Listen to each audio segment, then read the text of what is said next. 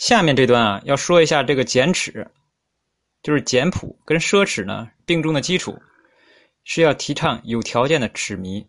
侈靡呢是周代分封制度和礼乐制度下的等级消费。春秋以后，日渐独立的诸侯国君有时也借用这个作为控制国内臣民的手段。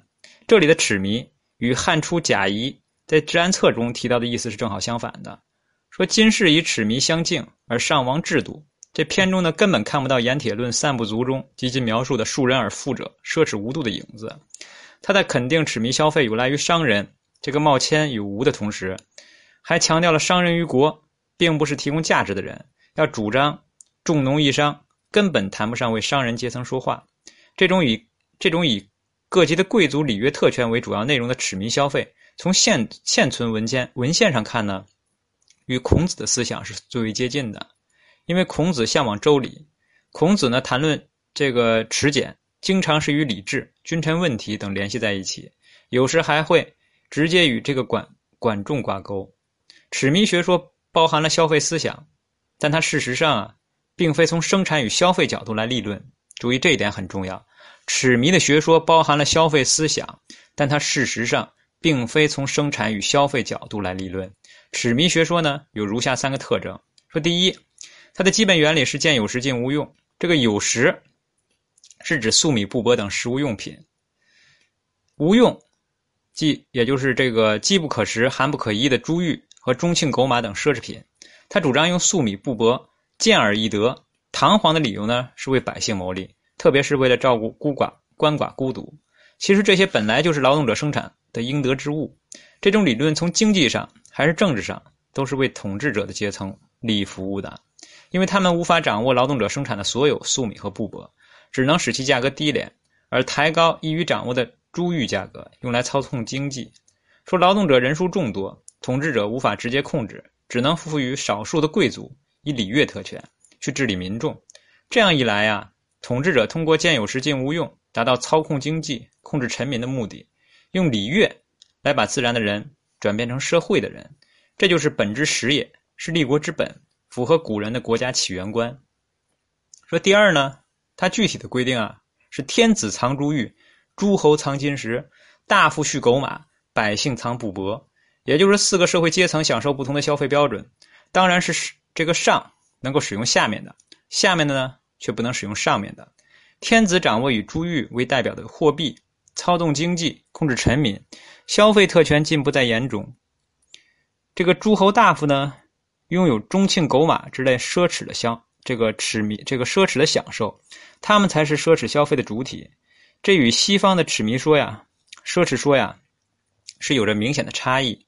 前者表现为等级消费上的特权，但西方的却是指全社会的奢侈消费。第三呢，侈迷实施的目的其实不是在经济上，而是在政治上，是从消费政策入手，讨论如何控制臣民的问题。主要目的不是为了促进生产，而是造成天子、诸侯、大夫、百姓层层统治、相安无事的政治格局。侈靡的真正含义是通过实行与周代礼乐制度。和分封制度相适应的等级消费，流通社会财富，调整君臣关系，稳定社会秩序。说乘马一篇啊，在这个《管子·乘马》一篇中也提到，说俭则伤事，耻则伤货。这个管子呢，是在耻靡并重的这个俭耻并重的基础上呢，并在一定条件上才提倡这个耻靡，二者并没有实质性的矛盾。这里主张耻靡啊，应该应该是以富有积蓄。和天下太平为前提的，但是为了应付战争，平时就要积累财富。所以说呀，无事而总，以待有事。这与轻重乙中提到的“天下有兵，则积藏之素谷，积藏之粟足以备其粮；天下无兵，则以次贫蒙。”这个理念呢是一致的。轻重诸篇重视国家的积蓄，反对侈靡，既不因不具备条件。正如释语所说呀。非有积蓄不可以用人，非有积财物以圈下。太奢之术不可用于威义之国。积蓄的财物是来用人和圈下的，与耻靡学说是相通的。所以积蓄和耻靡是相辅相成，在不同的文章中各有侧重，这是不这是不足为奇的。轻重诸篇中这样的提法是非常普遍。在《论语》中呢，我们看到记录孔子回答弟子问题时，也会提到。同一个问题会做出不同甚至相反的回答，说这是因材施教、因人而异的结果。管子的内容呢，也是因时施政、因地施政，并不自相矛盾。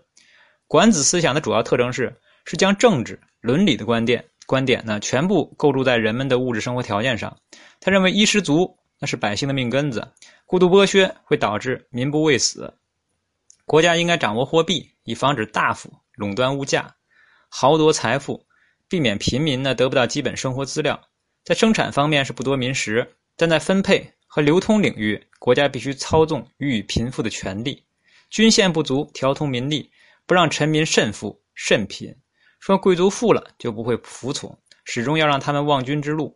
任命贤能的人做官，还要在实际工作中考察其能力，按功论赏。这种观点啊，都可以看作是仓廪实而知礼节，衣食足而知荣辱思想的发展。